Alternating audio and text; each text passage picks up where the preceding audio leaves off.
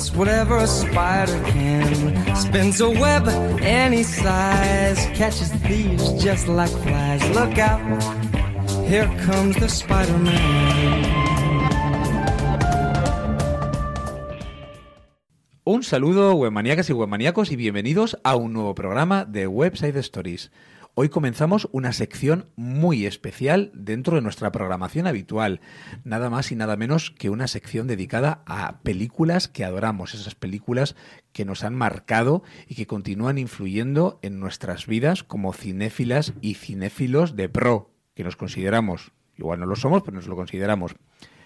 Carmerela y yo queremos presentaros eh, una serie de películas que nos han eh, influenciado, que nos han apasionado, que nos han hecho sentir, porque el cine en definitiva es sentimiento. Hoy queremos arrancar esta sección con una película que acaba de cumplir hace poquito su 40 aniversario. Ete el extraterrestre. No sé por qué hablo tan despacio. Ete el extraterrestre. Pues una película para niños, no sé. No es una película para niños. No es una película para niños. Y es más, hay mucho, mucho que contar de esta película, que seguramente no sabréis. Contamos con dos invitados de excepción aquí a nuestra corrala para hablar de, de esta película maravillosa. Nada más y nada menos que las Tony Sinraken. Pero, ¿estoy aquí realmente? Si te hemos invitado, es que estás. ¿Estás invitado? Ah, Estás genial. sin racket. Estás Esta invitado. es mi casa. El increíble, el inefable David Fernández. Aquí a los controles y descontroles, para no variar. Y vamos a empezar con Ete el extraterrestre. Un día entre dos parece mucho más que un día. Un, dos, amor para amor en buena compañía. Si tú eres así, qué suerte que ahora estés junto a mí.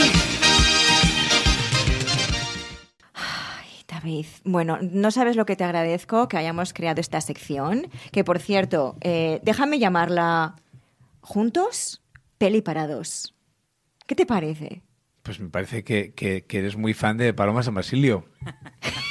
¿Quién no es fan de Paloma San Basilio? Pues yo tengo un gran amigo mío, Rubén, de Sevilla, que es eh, que adora. Es, es- pa- Paloma para él es como Madonna para vosotros. Lo entiendo Y perfectamente. otro programa más en, en el que sale esta mujer mencionada. Pero estoy Bueno, eso y aparte que también ha cumplido 40 años en el mundo de la música. a pesar que había cumplido 40 años. Ete y Madonna tienen mucho que ver. Uy, Hombre, se me tan- cae el Funko. tanto que ver- trae hasta un Funko de ET para que nos dé suerte. Un Funko de Ete que además nos recuerda mucho a Madonna. Parece que está aquí vestido ET de folclórica con su disfraz, con su sombrerito. Y es que parece, parece Madonna en, no sé, en, en La Isla Bonita, en, no sé, una mezcla de En cualquiera Madonna. de sus fotografías Sí. últimamente en Instagram. Eh, Ete el extraterrestre. ¿Quién no ha visto Ete el extraterrestre? ¿Y quién no recuerda cuando vio Ete el extraterrestre por primera vez? Bueno, yo no sé cuándo la vi por primera vez, porque me la he visto tropecientas mil, mm, quinientas veces. Porque la ponían cada año en, en la tele. No sé si la siguen poniendo. Pues Yo espero que sí, para las nuevas generaciones. Espero que la sigan poniendo porque es una película exactamente a, a ser recuperada, a ser vista siempre eh, por todas las generaciones y que además es un antes y un después en la historia del cine. ¿No, Bueno, Carmela? Pero bueno, David, tú has dicho que no es una peli para niños, pero yo tengo que decirte que esta peli es excepcionalmente guarda un lugar muy especial en mi corazón porque fue la primera vez que yo fui al cine. ¿En serio? Y me parece muy fuerte porque también con ocho años. Sí, me acuerdo perfectamente que no sé si es muy tarde, realmente no sé, ¿a qué edad fuiste al cine por primera vez? Es que me acuerdo perfectamente, tenía ocho años y era en el cine Astoria y me acuerdo perfectamente, obviamente ya no existe, pero es que si cierro los ojos y ese cine existiese, sé exactamente en qué fila estaba sentada. Qué me bueno. acuerdo perfectamente de la sensación. Entonces, eh, y hace poco, hace nada, me acabo de ver la película de Steven Spielberg de, de Fabelmans.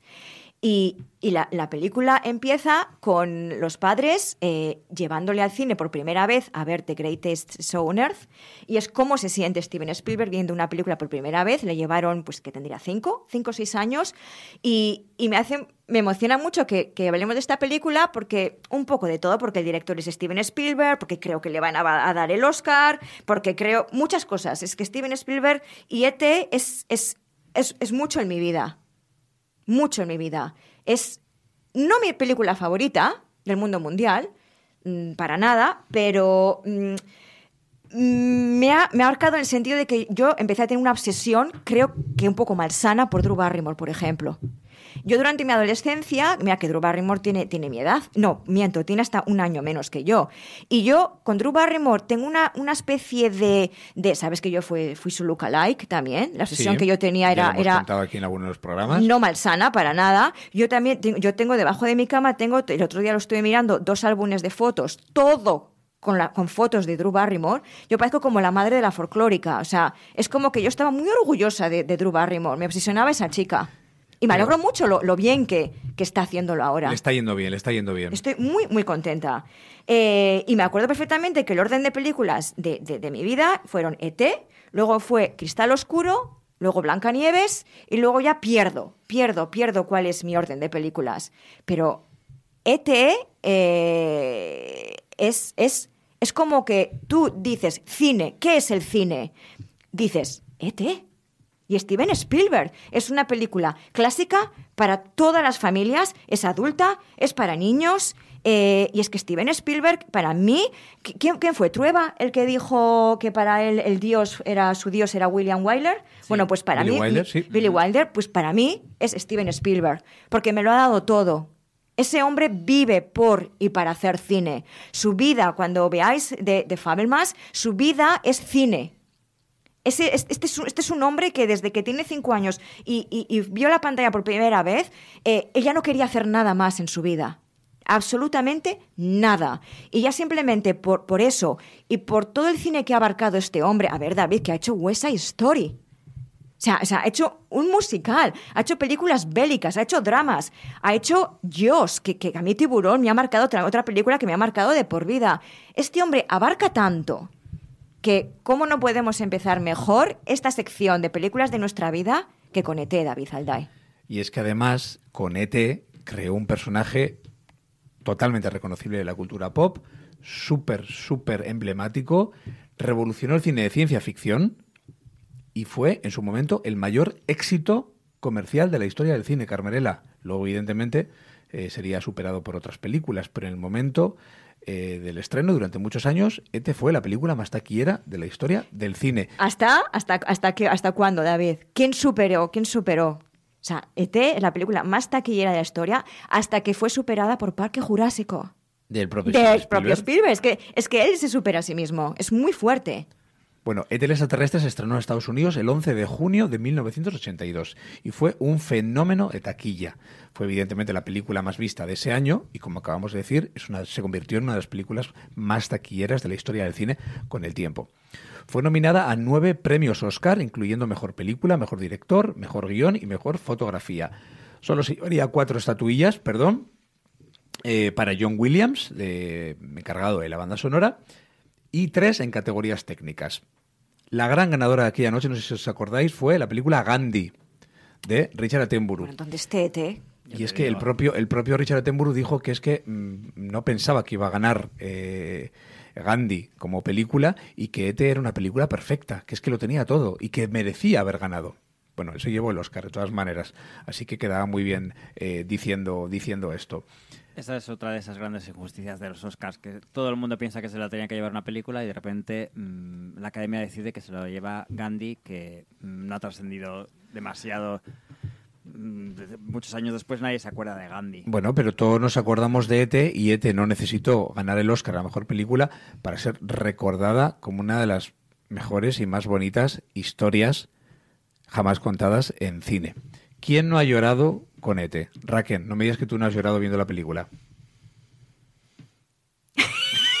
Pues mira, te está diciendo, te está- con esa sonrisilla de medio lado. No, yo está- estoy- espera, no, es que espera, estoy preparada Es que tenías para que nos diga, no he visto ET. Espérate, espera que es la siguiente que va, que va a soltar. Me vais a perdonar. Pero he visto. ET en Ah. el cine, Ah. just like you. Qué susto, Que lo sepas. qué susto. Me encanta, siempre me ha encantado, me ha parecido una maravilla de película, pero no recuerdo si he llorado o no he llorado, porque han pasado unos cuantos añitos. Es que- 40. Yo- ¿Pero no has vuelto a ver ET después? Sí. Es que yo la veía cada vez que la ponía Sí. en la tele cuando... No, yo cada vez que la ponían en la tele, no. Pues es que yo tenía espasmos, o sea, eh, llorando. O sea, auténtica congoja Sí. Cuando, Sí. cuando en la parte del final, Sí. cuando Ete se pone enfermo, le, bueno, le separan de Elliot, que por eso, por eso enferma, le, le cogen los científicos, empiezan a experimentar con él, no sé qué, toda la parte del final. O sea, para mí es, eh, eh, vamos, mm, Pero es que eso es muy desagradable, ¿no? es, es- es- Sobre eh, todo para un niño de 7 años. Hombre, es que es- Súper es que es Es un traumático. dramón. Pero eso es lo que tiene Spielberg, esa, esa, esa maestría, esa magia para convertir en, en- en- en algo mm, increíble eh, cosas que realmente son duras, porque está tratando de, eh, de, de temas muy, muy, muy importantes y muy serios. Por eso no es una película para niños, como hemos dicho como hemos dicho al comienzo. Yo por lo menos no lo considero como una película para niños, sino como una película para toda la familia, como ha dicho, como ha dicho Carmerela. Hay que decir que además em, Spielberg tuvo también sus traumas infantiles y es por eso que se creó cuando era pequeño un amigo imaginario. ¿Quién no tiene un amigo imaginario? Bueno, yo no he tenido un Yo amigo no tenía un imaginario. amigo Yo imaginario. tampoco. Ahora últimamente tengo bastantes eh, personas imaginarias en mi vida, pero ningún amigo imaginario. Esto es lo que, lo que hizo eh, que, que- que seguramente él inventaría, inventaría este personaje eh, como ese hermano eh, postizo que, que le aparece a Elliot y a, y a Drew Barrymore, su hermana en la película, y, y el otro hermano que nunca me acuerdo cómo se llama Yo tampoco. el otro chico. Pues mal, mal documentados estamos para eso. Sabéis que también la madre de la madre de mm, bueno, la madre de Ete no, pero la madre de los eh, de la familia era Dee Wallace, Dee Wallace Stone, una actriz que en aquella época estaba mm, triunfando, hizo películas como Aullidos de Joe Dante y Cujo. Draken tampoco conoces a, Sí, a. Dee Wallace. Bueno, pues una mujer maravillosa eh, y una actriz increíble. Aquí en ETE todo funciona y todo funciona a la perfección, porque es una película perfecta, Carmerela. dime, dime qué fallos le puedes encontrar a la película. Fallos. Es que no, cero, no hay, no hay ningún fallo. Pero bueno, yo también tengo un montón, un montón de anécdotas. eh, que como bien hemos comentado antes de, de empezar eh, este programa, eh, no teníamos ni, ni, ni idea. ¿Tú sabías, sabíais vosotros que ETE, qué significa ETE? ETE, el extraterrestre, ¿no? Pues no es ETE el extraterrestre. ETE es de Elliot. Eso lo ha explicado Steven Spielberg, que él quiso ET porque es la primera letra y la última letra de Elliot. Entonces quedaba muy bien para que todo el mundo se pensara que es ET el extraterrestre. Pero es ET de Elliot. Pero eso se lo sacaría él de la manga, yo creo, después, ¿no? bueno, pero eso es lo que ha explicado él y yo lo que diga él Va a misa. misa. va totalmente a misa. Va a misa. Y Steven Spielberg se quedó totalmente anonadado. O sea, él sabía exactamente que iba a ser Henry Thomas, eh, el, el protagonista, eh, Elliot, porque eh, era un crío que años tendría. O sea, era un crío y que se puso a pensar en la audición, se puso a pensar en la muerte de su perro y se puso a llorar, y a llorar, y a llorar, y a llorar. Y dijo Steven Spielberg, este chico, o sea, es Elliot, le, le he encontrado. Tú sí que vales.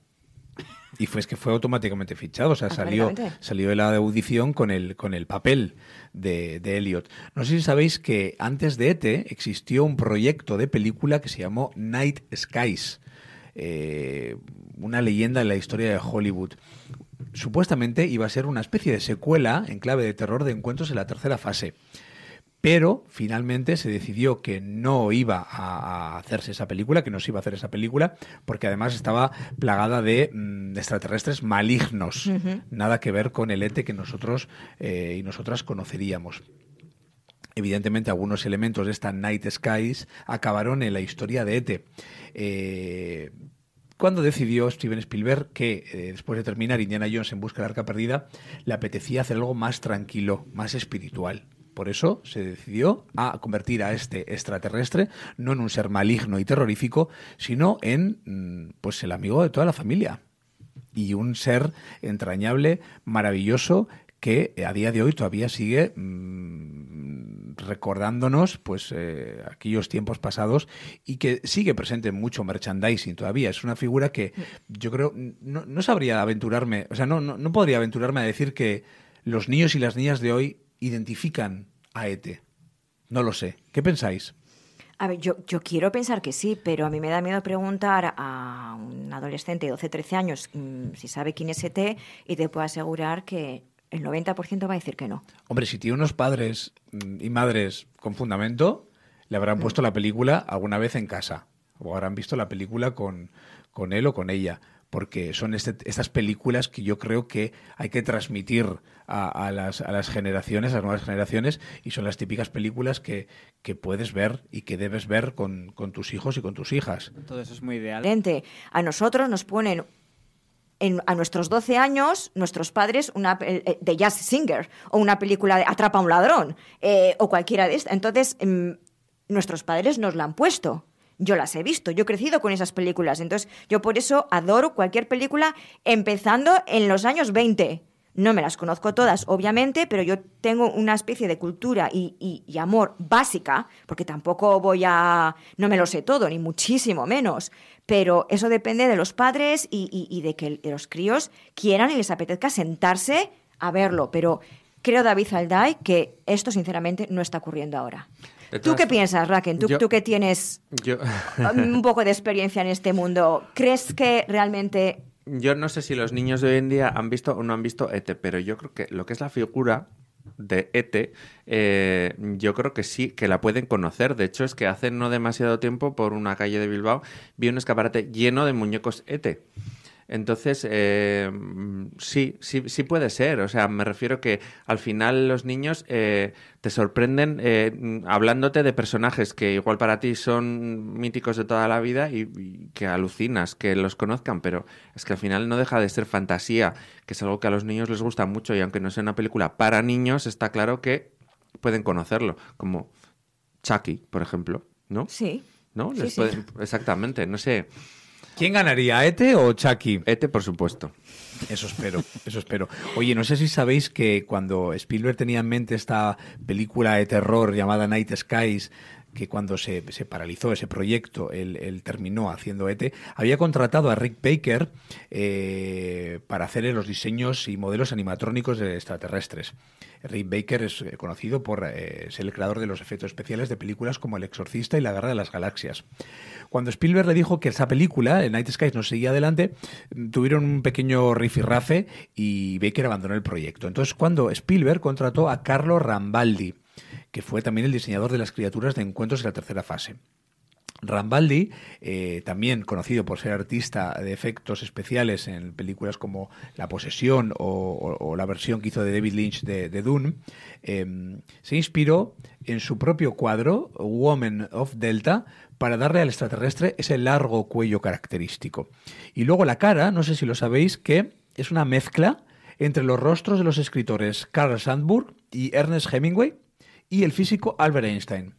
Madre mía. Y Madonna. Bueno. En aquella época, evidentemente, no había efectos generados por ordenador. Ahora ET sería eh, generado totalmente por ordenador. Pero en aquella época eh, estaba controlado por un grupo de personas que controlaban cada detalle, cada gesto de esa expresiva y adorable cara. Es un, era un personaje animatrónico. Y, y nos hacía alucinar. O sea, A mí me daba miedo, a mí este me daba miedo. Sí. Sí.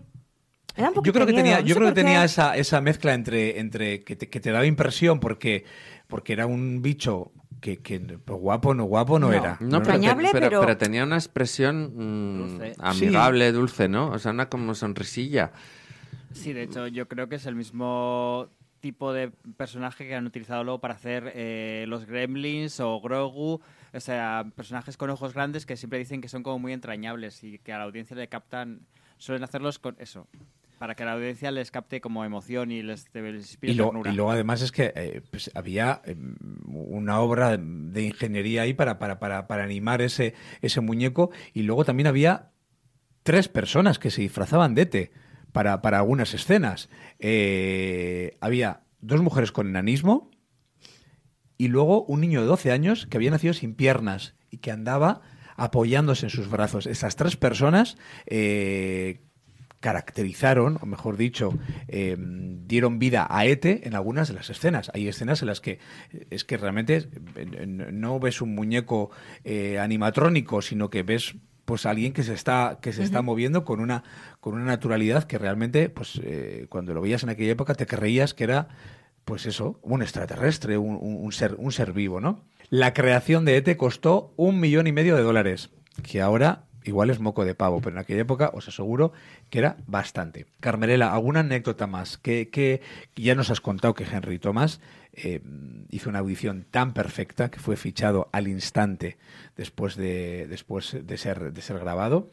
Em, recordando esa muerte de su perro, empezó a llorar y Spielberg vio que era el protagonista de la película. Que era, Es que me podían haber dado el papel a mí. Yo estaba pensando. Bueno, eh, Al final, o sea, quieras o no, o sea, es un extraterrestre, no es un perro, pero es un poco el... Es como una mascota al final. es- Exactamente, es, algo que, solo tienes emociones positivas hacia, ¿no?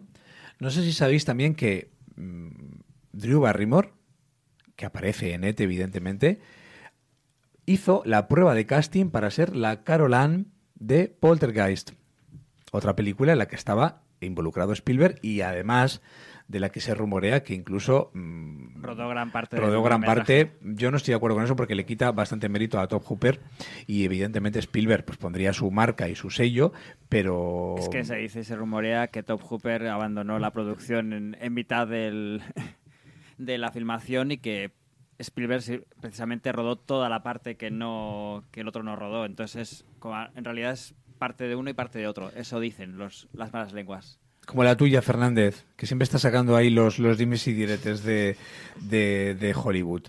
La productora Kathleen Kennedy, cuando vio, bueno, cuando se decidió que, que Drew Barrymore no era apta, no era apta, no había sido elegida para el papel de Caroline, eh, la, la recomendó para interpretar a la pequeña, a la pequeña Gertie. Mm, ¿Y cómo convenció Drew Barrymore a Spielberg de que era la adecuada para el papel, Carmela? Eso no sé. No, no lo Pues sé. mira, Dímelo. le contó una historia mm, que se inventó ella, que sabemos que es muy fantasiosa y muy imaginativa, la Drew Barrymore, todavía continúa siéndolo, eh, diciéndole que era cantante de una banda de punk rock. O sea, pero, ¿qué me Pero si era una cría, ¿no? Hombre, era una cría, pero también os recuerdo, y no vamos a entrar en detalles escabrosos, que Drew Barrymore empezó muy jovencita a, a- Sí, sí. a experimentar con cosas que pues, no eran apropiadas para su edad. Entonces, bueno, pues ella mm, era una chavala que, por cierto, no sé si sabéis que ella creía que Ete era de verdad. Sí, esa anécdota la, Eso la lo he oído, la sí. he oído yo hace poquito. Ella creía que Ete mm, era, era de verdad, Pero porque era súper pequeña. porque era súper pequeña O y sea, porque... realmente lo pasó fatal cuando, cuando se estaba muriendo ET. O sea, ella realmente o sea, tenía sentimientos Claro. de verdad hacia ET. A ver Claro. si van a venir todos sus problemas a raíz de la ¿De muerte qué? de ET.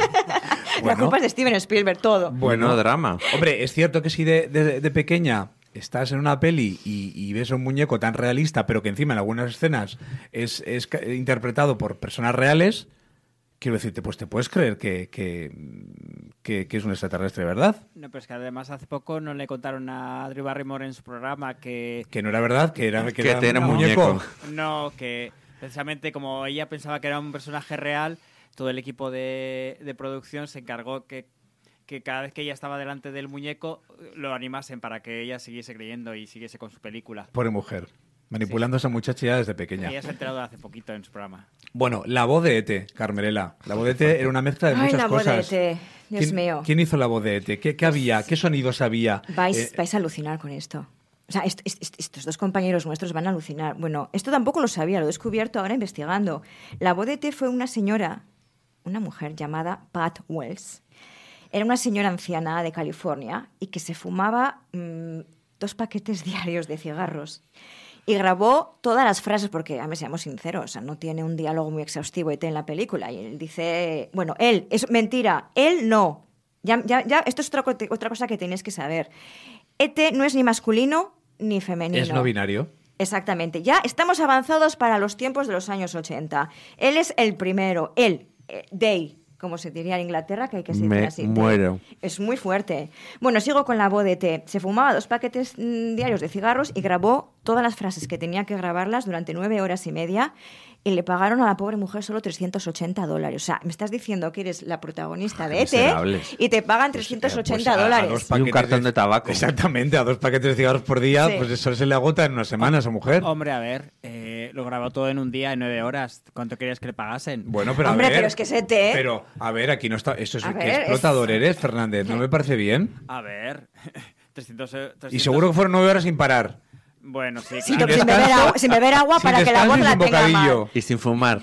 ¿Cuántas, Hombre. cuántas- cuántas frases tiene T en la película? No, tampoco creo que le costase mucho. Le costaría hablar por los, por los Pero son. Pero frases bueno. que han pasado a la historia. Mira, Bueno, mira, esto es Teléfono. mi casa, Mi teléfono. casa. Fosquitos, sí. Venga. Pero a ver, Pero pero es que son Venga, frases hombre. icónicas. Eh, Eso es como eh, mm, que, que el que dobla a Groot, por Dios, porque que han fichado un actor conocido para hacer el Groot. Fernández, que te estamos metiendo frases. aquí, por supuesto que estamos A ver, contigo. yo creo que espe- yo es- espero además que cuando la película fue un éxito y empezaron a ganar dinero, a- dinero a las puertas, pues a esta mujer le dieran, le, dieran un bonus, ¿no? le darían un bonus. Sí, claro. A saber. En A saber. En Hollywood son muy dados a hacer eso, sí. Bueno, y Carmerela, ¿sabes que además, eh, aparte de Pat Wells, eh, había, había una amalgama de cosas en la, en la voz de Ete cuando emitía aquellos ruidos y aquellos sonidos un poco como extraños? Pues mira, estaba la voz de Spielberg, la voz de la actriz Debra Winger. Y había ruidos de mapaches, nutrias y caballos. ¿Y les pagaron? ¿A los Eh, mapaches y a las nutrias? No, no les No. pagaron nada. Ningún animal fue herido eh, durante la grabación de la película, pero no les pagaron nada. Y toda esa, esa mezcla de cosas, mezcladas eh, por, por el, exper- experto de efectos de sonido. ¿Y, y mm, por qué la voz de Debra Winger? Exactamente. ¿Y por qué no? ¿Y por qué sí? Pues La- porque en la- aquella y- época- ¿Y, y la pagaron? Pues en aquella época sería colega, colega de, de Spielberg y le diría, Debra, pues Debra, ven- tía. vente a hacer aquí mm, De alienígenas. una sesión, te vamos a dar 10 dólares. y te vamos a Y un- invitar Y un bocadillo. Y un bocadillo. Por cierto, eh, Melissa, Melissa Matheson, Melissa. Matheson, no sé cómo el, no sé qué nombre he dicho. Bueno, me entendéis, fue la guionista de ET. Y en aquel entonces era pareja de Harrison Ford. Y entonces, también, entonces, eh, habré repetido 500 veces la palabra entonces, eh, dijo Spielberg, ¿por qué no invitamos a Harrison Ford a que haga un cameo en la película? ¿Sabías eso, Carmela? No, me encanta. ¿Pero sale? le invitaron a, a Harrison Ford a que un hiciera un cameo en la película y rodaron una escena en la que cuando Elliot va, cuando ocurre la escena del laboratorio que no quiere eh, pinchar a la rana y todo esto, le llevan al despacho de mm, al despacho de mm, bueno porque ET bebe en casa y sabéis y Elliot se emborracha. Le llevan al despacho del director y el director que no se le ve pero se escucha la voz era Harrison Ford. Spielberg decidió eliminar esa escena porque también tenía miedo de que pues, Harrison Ford en aquella época ya era súper conocido. La Guerra de las Galaxias, Indiana Jones. Indiana Jones. Entonces dijo, bueno, no vamos a quitar aquí el, el foco a, a- a la historia y a, y a, y ya- y a la escena, yo concretamente. lo hubiese dejado. Madre mía. Pues hubiera sido algo muy interesante ver ahora, Pues, ver ahora a Harrison no Ford sé. haciendo. Vale. Sabéis también que se barajó, se barajó durante bastante tiempo hacer una secuela de ET. Bueno, ahora harían E ET2, ET3, Sí, y la serie. ET4, ET la serie, pero ninguna de esas secuelas afortunadamente llegó a producirse. Primero se pensó en una continuación que mm, les dio por pensar que se podría De llamar todas formas, perdona. Igual Perdono. hubiese sido maravillosa. Bueno, ET2, Nocturnal Fears, Miedos Nocturnos. Qué horror, ¿no? Y la premisa, ¿sabes cuál era, Raken? Que Elliot y sus amigos eran raptados por unos extraterrestres eh, y entonces intentaban contactar de nuevo con ET. Bueno, pero podía haber sido una secuela maravillosa si no tuviese ese argumento. Y, Y yo lo- tengo la secuela. ¿Cuál es? Yo, es que es la sorpresa que tenía preparada hoy para vosotros. ¿Cuál es la secuela? Sigue, David, sigue, sigue. Sigue, sigue, bueno, sigue, sigue. en el 2005 Ujú. volvía a surgir la idea de, de retomar la historia de ET y hacer una secuela. Y entonces, em, ET The Return. Ay, que, que- es que suena todo fatal. Este Forever. Sin embargo, sin embargo, muy fuerte. Sin embargo, sí existe realmente una continuación de la historia de ET en un libro infantil. ET, el libro del planeta verde. Y ahora paramos todo. Esperad, que voy a mi baúl de los recuerdos. Un momentito, un momentito. No me lo puedo creer. Un momentito. momentito, momentito. Uno y dos. Ahí está. ¿Cómo te quedas? Esa, esa novela de ET la tenía yo. Esa primera la tenía yo. Carmela se ¡Ah! ha traído, se ha traído Y tienes la segunda. la secuela de ET De Green Planet. de 1985 que no es una secuela para niños. Como tú muy bien has dicho, David Alday, eh, Steven Spielberg para nada quería hacer una secuela. Si él hacía una secuela, tenía que ser bajo sus directrices y Hollywood no le gustaba nada las ideas de, de Steven. Entonces él se puso en contacto con, con este escritor que se llama William, a ver si lo digo bien, William Kochwinkel y Complicado. le dio, le dio eh, totalmente libertad, diciendo esto es lo que me gustaría que pasase. Es un escritor muy reconocido de ciencia ficción y le dio el visto bueno y esta está reconocida, la secuela está reconocida por Steven Spielberg, bajo su propio permiso. ¿Y tú te la has leído? Eh, no me acuerdo, obviamente. ¿eh? No me acuerdo, pero la Parece voy a que sí, revisitar. ¿no? Parece que Mira, sí. Os he, tra- os he traído... reconocida por Steven Está Spielberg. gastadita. Eh, entonces, es que yo tenía obsesión, obsesión con ET. De verdad, estaba obsesionada. Era, mi, mi- mi mundo era ET cuando era una cría. Entonces, este es... ¿Tenías el muñequito de té? Evidentemente, estos, como veis, son, no son los originales, porque como veis, son en inglés, y yo con ocho años, evidentemente, que voy a hacer leyendo libros en inglés. Estos son libros que hace años yo los encontré en Inglaterra, así, paseando en libros de segunda mano. Y me encanta de- que además que sean de segunda mano, porque esto significa que algún niño en el pasado se los ha leído realmente de verdad. O ET, igual O igual. ET, el libro en sus Exactamente. manos. Entonces yo los leí hace años, pues me los compré igual hace como 15 años. Eh, no lo podía resistir. Y, y estuve buscando por casa y digo, y mira, ahora que vamos a hacer, a hacer programa de té, pues los tengo que buscar. Y, y ahí los tenía. Pues es muy fuerte ver aquí. eh, Es muy eh, fuerte. en el estudio de grabación de La secuela de Stories, ET. La secuela de ET, en, no en carne y hueso, sino en papel. O sea, tengo el primero, el original, escrito por, por, por la guionista, o sea, basado en la película eh, de, de, de Melissa, la guionista, y, y luego la secuela, que es muy fuerte. La secuela es muy, muy fuerte porque ET vuelve, porque el pobre cuando vuelve al planeta, eh, su, su familia, sus, sus- los del planeta, no son alienígenas buenos, digamos. Para nada. Y le hacen, vamos... mm, Hace la vida imposible. al- le hacen la vida imposible al pobre T porque dicen, pero ¿qué has hecho haciéndote amigos de, de- de- de De los estos? humanos. Exactamente, que, que son b- nada, súper totalmente inferiores a nosotros. ¿Y qué razón tienen? Vamos, es- sobre todo, como somos los humanos. Entonces, él pasan los años, él, vuel- él va por todo, porque él es un viajero de, por todos los planetas, él busca plantas.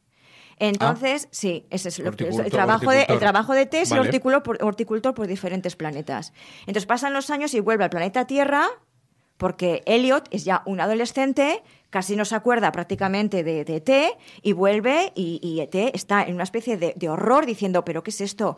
¿Qué es esto de ser adolescente? Porque obviamente no reconoce a su amigo de la infancia, ya no es un niño Elliot, que como éramos nosotros de adolescentes. Ya tiene pelos en los Exactamente. pero Elliot y se para acordaría ET de es él, un ¿no? horror. Ya, pero no. Él está en su mundo de... de- Está fumado. Ya me entiendes. Elliot había Su caído mundo de en- novias, en lo que sea.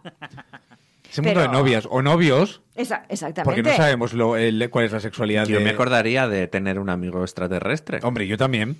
Pero igual piensas que te lo has imaginado. Yo qué sé. Pues seguramente, ¿no?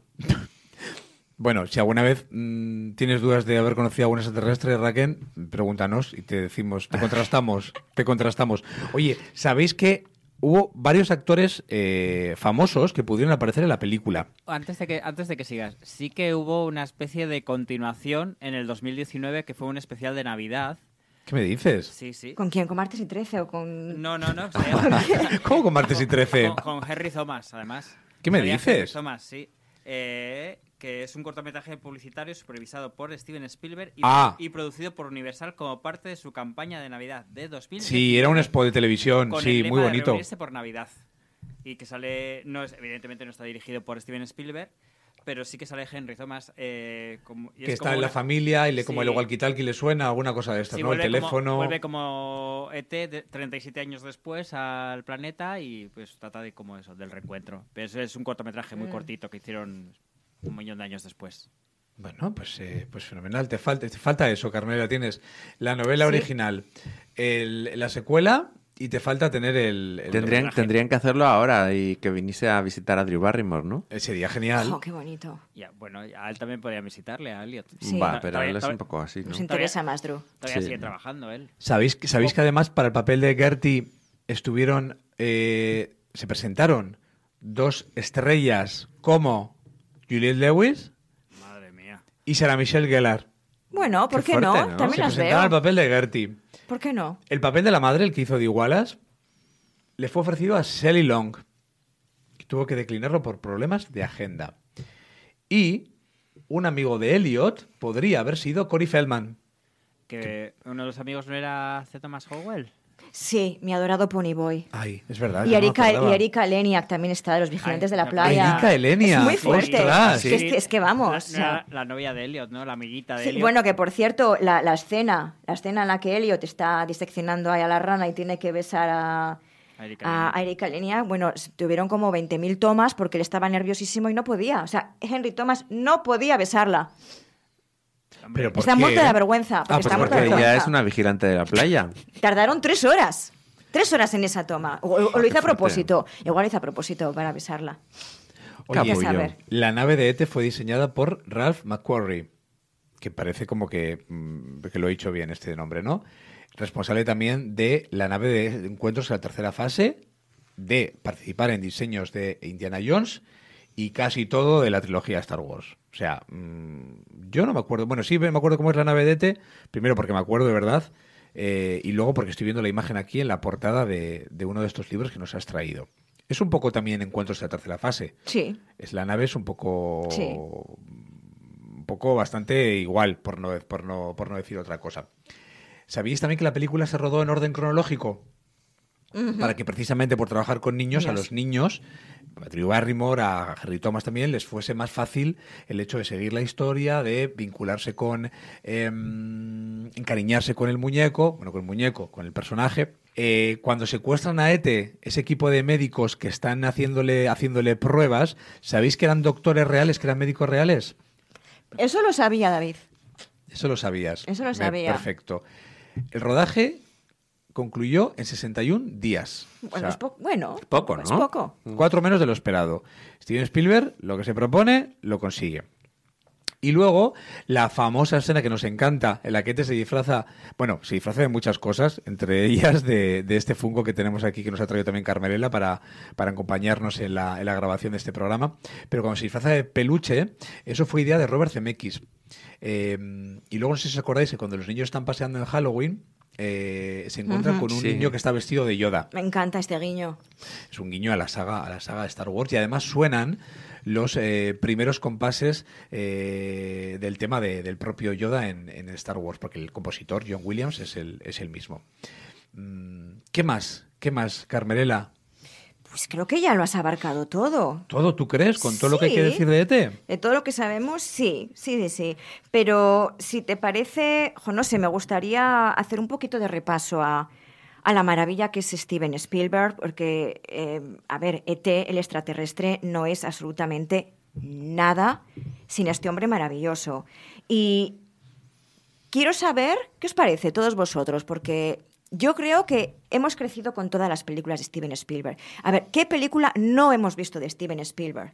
Entonces yo quiero hacer un repaso, así rapidito, de su filmografía, y quiero que me digas cuál es vuestra película favorita de Steven Spielberg. Oh, qué complicado. Mira, tengo la lista de Schindler, eh, salvando al... Espera, que me la sé en inglés siempre. Salvar, Saving- salvar, salvar al Soldado soldado Ryan. Ryan. Indiana Jones, eh, West Side Story, Lincoln, Caballo de Guerra, La Guerra de los Mundos, La Terminal, eh, Atrapa, ¿cómo es? Catch Me If You Can, Atrapa a un ladrón. Atrapa a un ladrón, Tiburón, Amistad, Parque Jurásico, Hook, El Imperio del Sol, El Color Púrpura y Encuentros en la tercera fase. Y esto, esto no es Pasada, nada, ¿eh? o sea, solamente he nombrado las Yo me más... quedo con cuatro. Yo tengo cuatro que para mí son las mejores. de Probablemente coincidamos en muchas. Yo creo que os voy a sorprender con la mía. ¿Cuál Pues es? mira, yo, mirad, yo me quedo con ET. Ujú, Precisamente estamos hablando de ella ahora. Me quedo con Tiburón. Me quedo con mm, la primera de. Indiana Jones. Bueno, no lo sé. Ahí me entra un poco de dudas. No sé si. Yo me quedaría con la trilogía. Ah, No- haría no trampas. No, las- no separaría, me quedaría con la Haría trilogía. trampas y me La cu- quedaría la con cuarta- las tres, sí. La cuarta no existe. A ver qué pasa con la siguiente. Eso es. Y Estamos luego me quedaría también con. Joder, pues se me ha olvidado. No sé si sí, sí, lo tenía súper claro. Es ET. eh, ah, no, y, parque, y, parque, y Parque Jurásico. Que también, Fernández, nos, nos olvidamos de la última, ¿verdad? De la última Parque Jurásico. la última trilogía en general. Eh, bueno, yo me quedo con la primera de Parque Jurásico. Eh, sí, que es una película impactante y, Sí. que, y que, como ha comentado Carmela al comienzo del programa, eh, desbancó, o sea, le quitó el, el- el- el puesto a ETE en cuanto a película más taquillera de la historia del cine. Mm, yo me quedaría con ETE y con Tiburón, seguramente. Yo probablemente también, esas son mis elegidas de, de- corazón. Pero yo le voy a sorprender con mi elección porque primero no me parece que sea la típica eh, clásica película de Steven Spielberg, aunque ahora se demuestra con, con- con su larga filmografía que sí, porque él lo abarca todo. Pero cuando yo vi esta película creo que me impresionó muchísimo porque era bastante joven. Creo que no debería haberla visto tan joven. O, o sí, que por eso me ha impresionado tanto. Ya sé cuál vas a decir. Me parece totalmente redonda. Eh, me sorprendió mucho porque digo, esto no es Steven Spielberg, película clásica de familia. Pero a mí una de las películas que me marcó en plan y que me hizo amar el cine en mayúsculas es El color púrpura. Ah, yo pensé que ibas a decir El Imperio del Sol. Mm, No porque, bueno, esa es porque está Christian Bale y le adoro. Pero el color púrpura me, mm, me, me hizo daño. Me hizo entender muchas cosas que igual no sabía eh, del mundo, de cómo es la humanidad, a una edad muy temprana. Y me, me marcó muchísimo. A Steven Lloré muchísimo. A Steven Spielberg también le marcó porque tenía mm, depositadas todas sus esperanzas eh, con esa película, perdón, en esa película para, para conseguir un reconocimiento un poco como director serio que- que- que- que no necesitaba realmente, pero bueno, em, y fue una película que fue machacada.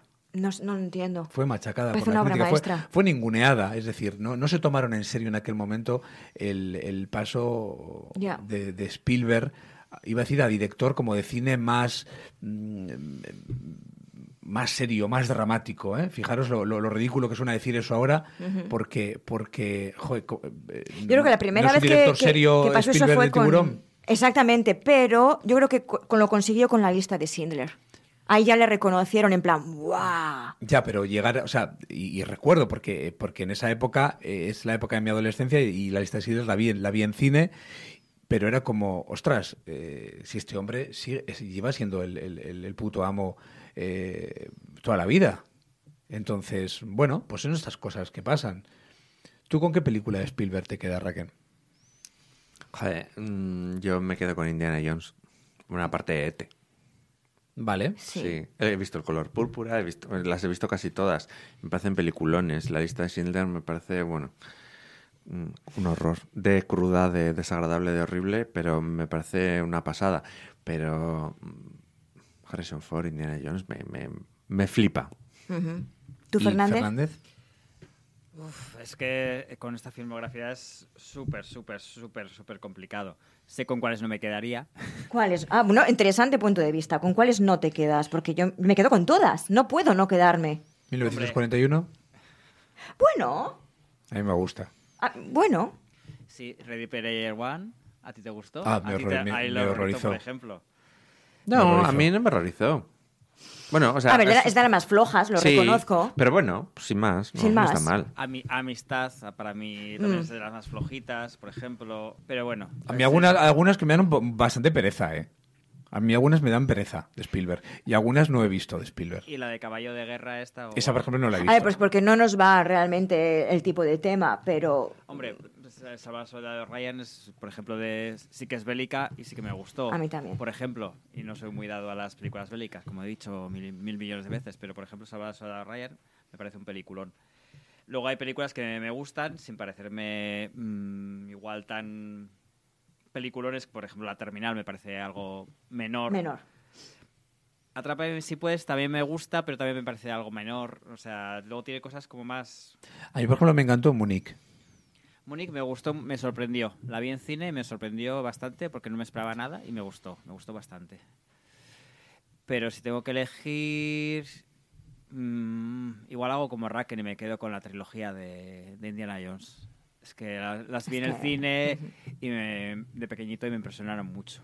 Sobre todo la segunda, esa escena cuando le saca el corazón con las manos, es que la tengo grabada aquí en la, en la mente. O sea, Yo la vi en el mm, cine.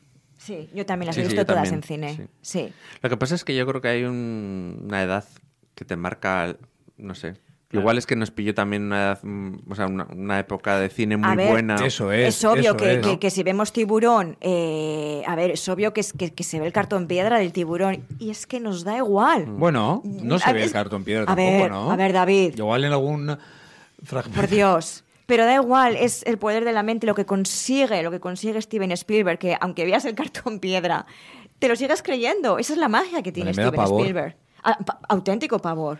Michael Jackson y Quincy Jones grabaron un álbum entero ¿Qué dedicado a? ET para el audiolibro de la película y además no recibieron ninguna remuneración económica.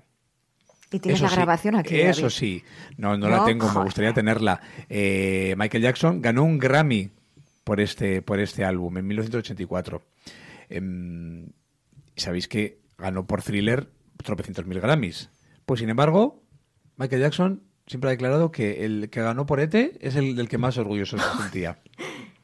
Así que no sé si podríamos recuperar alguna canción del álbum, este mm, misterioso, pero, pero maravilloso de Michael Jackson y Quincy Jones para ET, para cerrar el programa. Le dejamos a Fernández cada esa labor de investigación y si os parece nos despedimos y os emplazamos para la siguiente peli para dos. Bueno, a mí me emplazas, fijo. Yo soy la, la, la dos, ¿no? Tú eres uno, yo soy dos, o sea que... ¿Y no invitamos a nadie más? Mm, Ya veremos, ya veremos. Si se portan bien, a lo mejor. Tienen que haberse visto la película, eso por supuesto. Bueno, Raquel, ¿tú crees en la vida en otros planetas? Yo, eh, a ver si voy a decir una bordería. No pienso participar en este programa nunca más. Vale, tú eres un poco de raticulín. Fernández, ¿tú te has leído la secuela de ET? No sabía ni que existía, la verdad. Pues por eso. Yo sí me la he leído.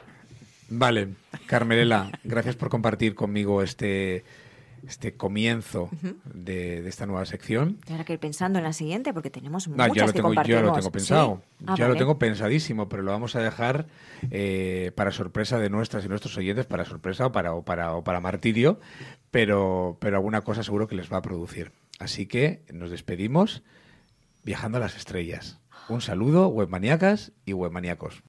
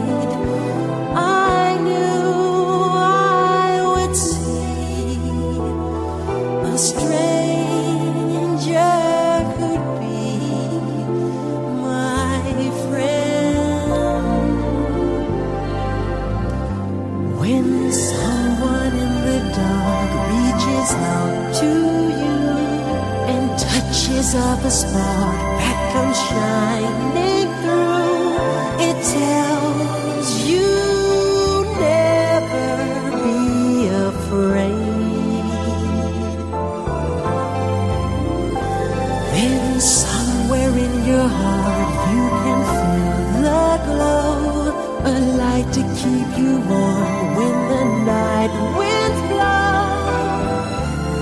Like it was written in the stars,